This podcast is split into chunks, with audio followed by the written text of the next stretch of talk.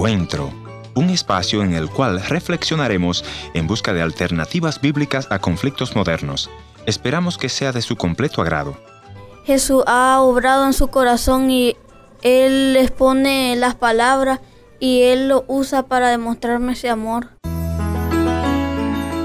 La buena relación de padres e hijos es muy importante para el desarrollo de los niños, porque ésta le brindará agua fresca a sus necesidades. Por sobre todo, el amor, la aceptación, la seguridad, entre otras cosas importantes. Los niños, nuestros hijos, son una bendición. Por eso el propio Jesús dijo, dejen que los niños vengan a mí, porque de ellos es el reino de los cielos.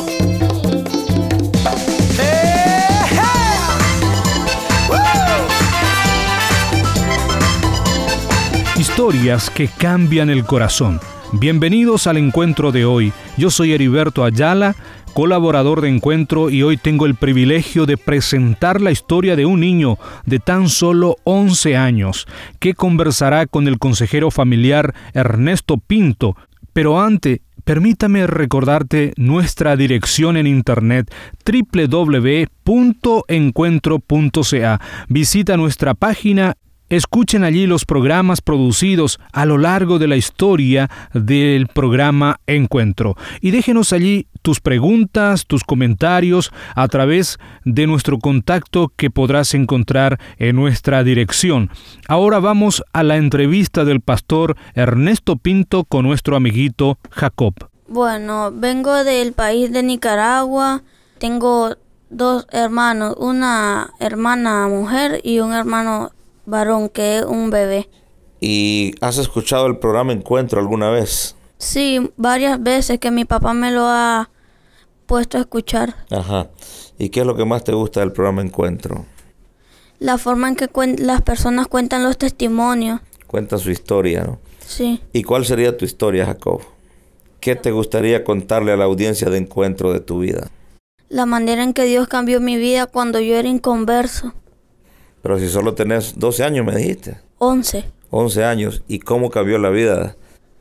Eh, yo siempre he sido bien portado en la escuela, pero ahora siento que soy mejor. Ahora sentís que soy mejor porque el Señor está en tu corazón. Sí. ¿Y cómo tomaste esa decisión de aceptar al Señor en tu corazón? Porque en la escuela en la que yo estaba era evangélica y ahí me predicaban mucho y yo tomé la decisión.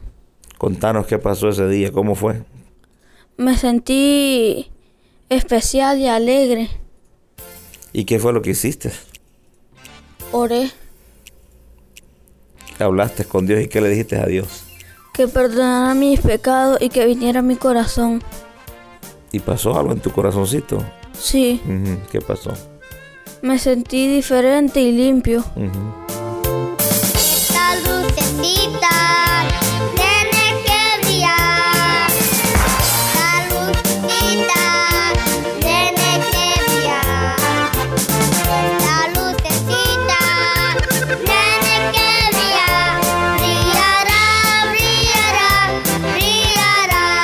¿Cómo está hoy tu relación con tus hijos?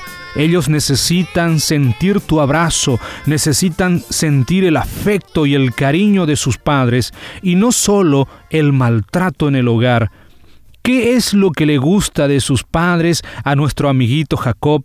Él nos cuenta de esta manera. Que ellos son comprensivos conmigo y que ellos me quieren mucho. Ellos te expresan el amor. Sí. ¿Nunca te han maltratado? No, nunca. No. ¿Y por qué es no que no te maltratan ellos? Porque ellos ya aceptaron a Jesús como su único Salvador y Jesús ha obrado en su corazón y Él les pone las palabras y Él lo usa para demostrarme ese amor. ¿Te abrazan mucho? Sí. Y te dicen que te quieren. ¿Cómo te sentís cuando tu papá te dice, hijo, te quiero mucho? Feliz, porque hay muchos niños que no tienen a sus padres. ¿Y cómo te sentís vos cuando ves a esos niños que no tienen a sus padres? Triste, con pesar de ellos. ¿Ha habido alguna vez que has visto enojado a tu papá? Sí. ¿Y qué pasa cuando papá está enojado? Se encierra en el cuarto para calmarse. Ah, bueno. Esa es una buena regla que le he dicho a muchos padres que cuando están enojados no castiguen a sus hijos, más bien que se encierren hasta que les pase la, el enojo, entonces pueden corregirlos. Eso es correcto. ¿O te ha corregido cuando estás cuando esté enojado? No, nunca. Nunca. Okay. Puedes decirle a tu papá que lo felicito. Cuando vos vas por las calles acá en Nicaragua y miras a esos niños de la calle que están ahí pidiendo para comer, ¿cómo te sentís? Triste. ¿Por qué? Porque todos los placeres y los privilegios que yo tengo, ellos no lo tienen. ¿Y has orado por ellos alguna vez? Sí. ¿Qué le decís a Dios cuando pedís por estos niños? Que les provea lo que ellos necesitan para los alimentos y para la ropa que visten. Cristo me ama, bien lo sé. Su palabra dice así: que los niños son de aquel quien es nuestro amigo fiel. Dios diseñó a la familia para que en esa familia crecieran saludables los hijos. El papá y la mamá son los responsables de formar, educar y preparar a esos hijos. Además, son los responsables de levantar el autoestima de sus niños. Por eso te animo hoy, mis amigos, mis amigas. Si tienes hijos, cuídalos, ámalos, guíalos por el camino del amor y no siembres en su corazón ningún tipo de enojo, ningún tipo de odio. Para esto Dios puede ayudarte. Por eso te invito a acercarte hoy a nuestro Señor Jesucristo. En este segundo segmento de nuestro encuentro de hoy, donde estamos hablando de la buena relación entre padres e hijos, ahora escucharemos parte del mensaje sobre la familia que predicó el pastor Ernesto Pinto mientras realizaba su gira ministerial. Escuchemos el mensaje. La primera institución que Dios crea es la familia, no es la iglesia, no es la escuela, no es el gobierno, sino la familia. Y si la familia no funciona, no funciona el resto de las instituciones que hemos mencionado. El plan de Dios es que nuestros hijos crezcan en un ambiente de amor, en un ambiente en el cual ellos aprendan a expresar el amor, su autoestima sea formada. Y para eso Él diseñó entonces al esposo y a la esposa. Desafortunadamente el pecado ha manchado ese plan y sabemos por el mundo lo que está sucediendo. Cientos y millones de personas se divorcian cada día. Vemos entonces también madres abandonadas, esa es la realidad que nos ha tocado vivir. Hablamos del corazón del Padre, pero la escritura sagrada siempre habla de un Dios de familia.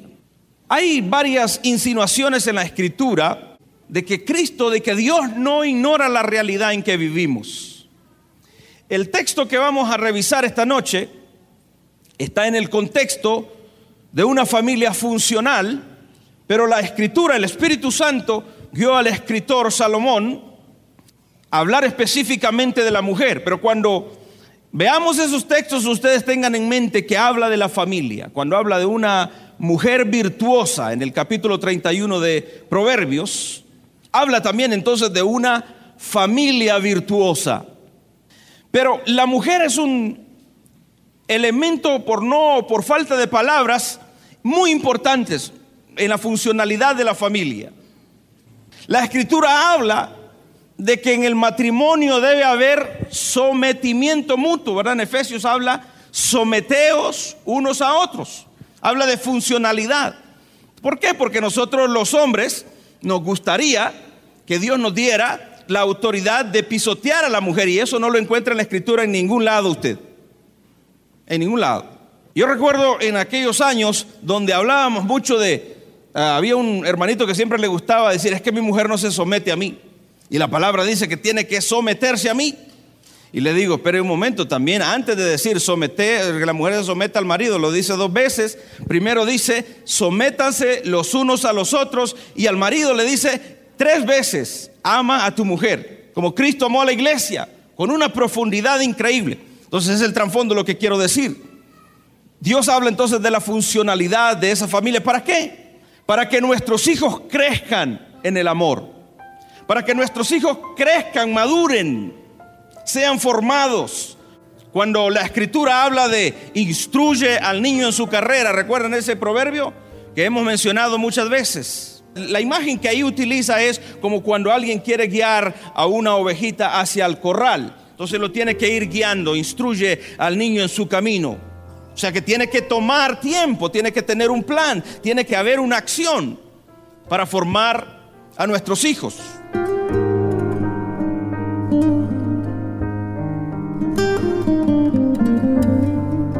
De una u otra manera nosotros estamos comunicando.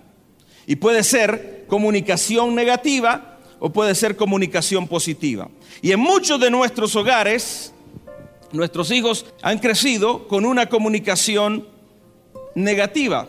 Y muchas veces tiene que ver con que el, padre o la madre está atrapado en su dolor del pasado y por inercia actúa de esa manera. La propaganda materialista nos ha hecho eh, creer de que hay otras cosas que son más importantes menos nuestra familia. Si la primera iglesia es la familia, entonces nuestra prioridad debería ser la salud emocional y espiritual de la familia. Y sabe usted que la familia es el esposo, la esposa, los hijos, en el caso de la madre soltera es ella y los hijos. Dios tiene mucho interés. Ahora, entendemos que hay muchos desafíos en nuestra sociedad moderna. Por ejemplo, mi madre no podía quedarse en la casa todos los días para cuidarnos, porque ¿quién nos iba a traer el, pan? Ella tenía que ir a buscar, ella tenía que ir a trabajar. En la mente de un niño que está creciendo en una familia disfuncional, porque una familia disfuncional no solamente es una familia que no tiene una persona, el esposo o la esposa ahí, sino una familia que muchas veces, aunque el padre y la madre están ahí, el padre está ausente de las responsabilidades emocionales de los hijos. Entonces, un niño que está creciendo en una familia disfuncional crea muchos rencores en su corazón. Ya usted le va escribiendo su, su historia a este chico, a esta niña, con lo que está pasando. Estoy trabajando en este momento con un hombre, un buen amigo mío, un empresario, que el tema es que él ha sido infiel a su esposa muchas veces, él ama a su esposa según me lo expresa, él ha sido infiel muchas veces y ahora aceptó a Cristo. Los últimos tres años aceptó a Cristo y él tiene una lucha terrible. Ahora, escarbando y viendo bien qué es lo que pasaba, él implícitamente estaba copiando lo que su padre hizo. Él vio a su padre hacerlo, inclusive lo llevaba a algunos eh, eh, eh, lugares apropiados para hombres. Entonces él vio todo eso y eso le afectó su espíritu. Y nos ha costado una guerra terrible arrancarle eso. Él entiende que su nombre está escrito, pero Dios está trabajando en ese proceso en su corazón. Muchos de nuestros niños han sido abusados. Muchas mujeres no funcionan en su funcionalidad como pareja porque fueron abusadas, fueron lastimadas. Muchos niños nunca recibieron el amor del Padre, el cariño del Padre, y entonces ellos actúan así. Estoy cansado de vivir a mi manera. Te necesito Señor Jesús. Estoy cansado de vivir a mi manera. Gracias por haber sido parte del encuentro de hoy. Le voy a agradecer que me escriba a info@encuentro.ca.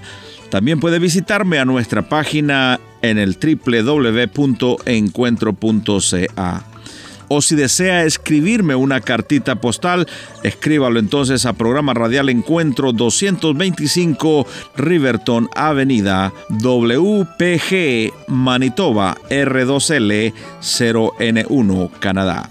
Será hasta nuestro próximo encuentro. Soy tu amigo Ernesto Pinto recordándote que Dios te ama y yo también.